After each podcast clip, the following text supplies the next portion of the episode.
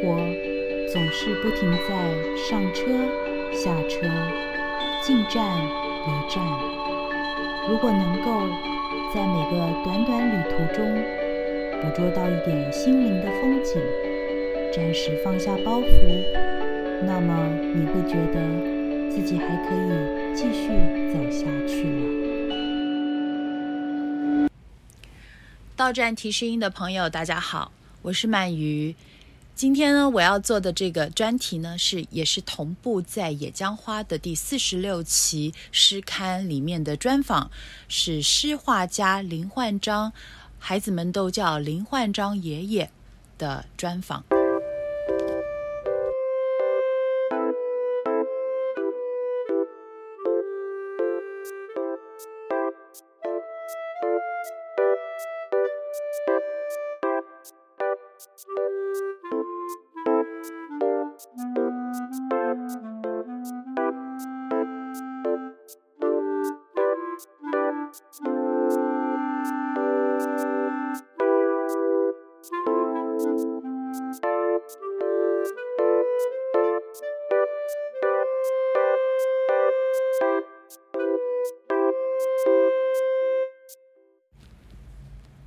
林焕章诗人大概是最早开始玩斜杠的译文创作者之一，在新诗、儿童文学、史料写作，还有绘画等不同的创作现象游走，以他很独特的半半哲学和半半美学为坐标轴，在这几十年的创译文创作生涯里面，他不疾不徐地拉出优雅而永续的弧线。在很多的译文活动中，常常可以见到焕章老师穿着一袭素布衫裤。他具有艺术家气质的白发上戴着一顶渔夫帽，面带着微笑，精神抖擞地分享他丰丰很丰富的诗画创作。说到他这个创作精力之旺盛，我相信有不少诗人朋友可能经常呢一大早打开手机，就可以看到老师分享的。这个每每日的诗作还有画作，凡走过、看过、听过、触摸过的生活点滴呢，皆可入诗，皆可入画。在这个资讯繁杂的现代社会，焕章老师仍然保持着一颗很纯粹而专注的诗心。到底他的秘诀在哪里呢？林焕章信奉极简主义，有着他独特的。半半哲学，一半的半，凡事随缘，接受自己的不完美，崇尚简朴心自然的心态，也展现在生活化的诗句和线条灵巧的动物画作中。这位来自宜兰礁溪的农家子弟，秉持着做中学的勤奋，渐渐地成为一位文字工工作者和绘画家。除了创作，他也在儿童文学的研究和传承上不遗余力。焕章老师的童诗集《妹妹的红雨鞋》《花和蝴蝶》等等，经常成为华人世界各地中文学校的指定读物。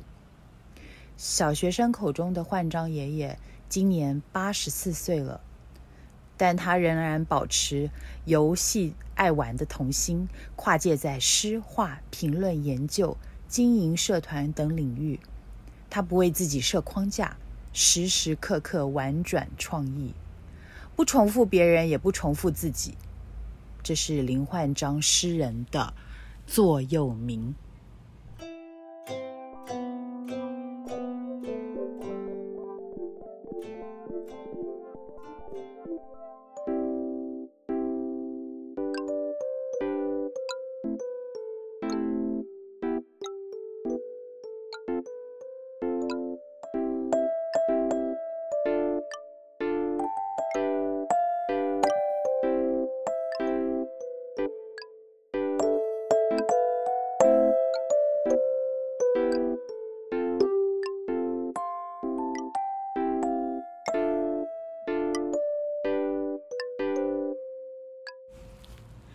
接下来我要读一首童诗，是林焕章爷爷啊、写的《妹妹的红雨鞋》。《妹妹的红雨鞋》这首诗呢，以及他这个诗集呢，在呃台湾、香港、中国内地还有澳门这些小学呢，都是小学生耳熟能详的学校的教材。好，我现在就来读。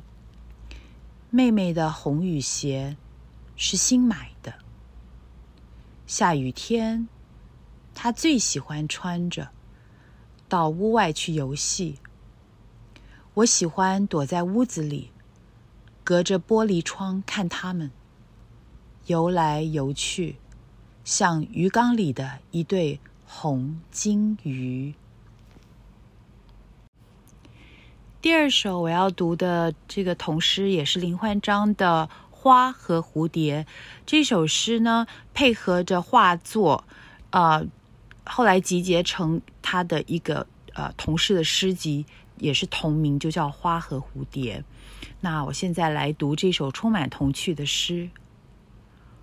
花是不会飞的，蝴蝶，蝴蝶是会飞的花。蝴蝶是会飞的花，花是不会飞的蝴蝶。花是蝴蝶，蝴蝶也是花。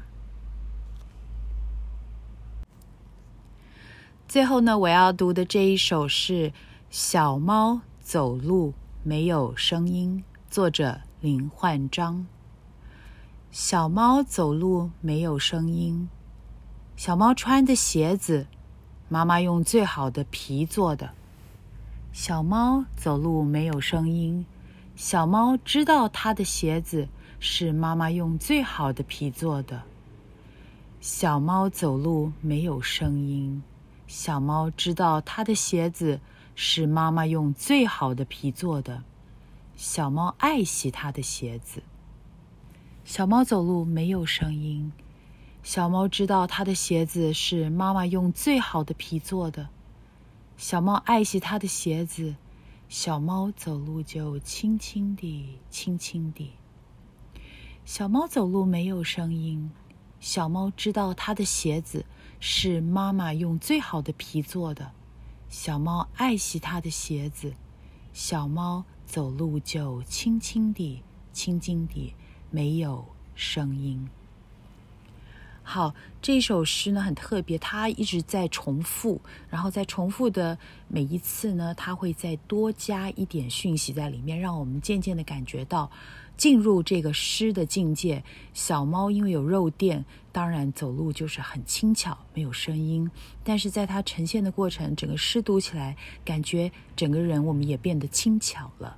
所以呢，其实焕章老师的诗虽然是文字非常的呃平易近人，但是呢，其实他仔细读进去呢，他是有很多很有趣的意象，还有这个巧思，那也有画面。所以呢，我觉得呃，这个小学生特别喜欢呃焕章老师的诗作是有原因的。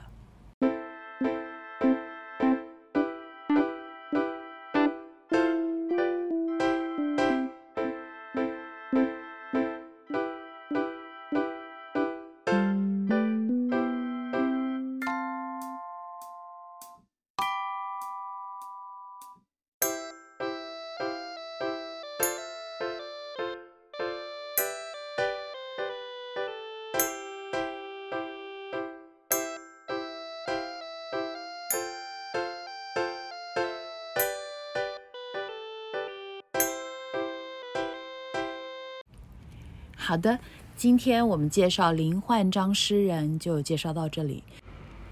这一集节目也非常感谢江木昌，江木昌他也是我们是写诗一起认识，他非常年轻，现在是东海大学中文系，呃三年级，然后他自己也平常除了写作以外，也创作音乐，所以今天的过场 Jingle 都是由江木昌同学帮我们制作的，感谢木昌。好的，那我们下一次到站提示音空中再会了，拜拜。到站提示音，鳗鱼制作主持。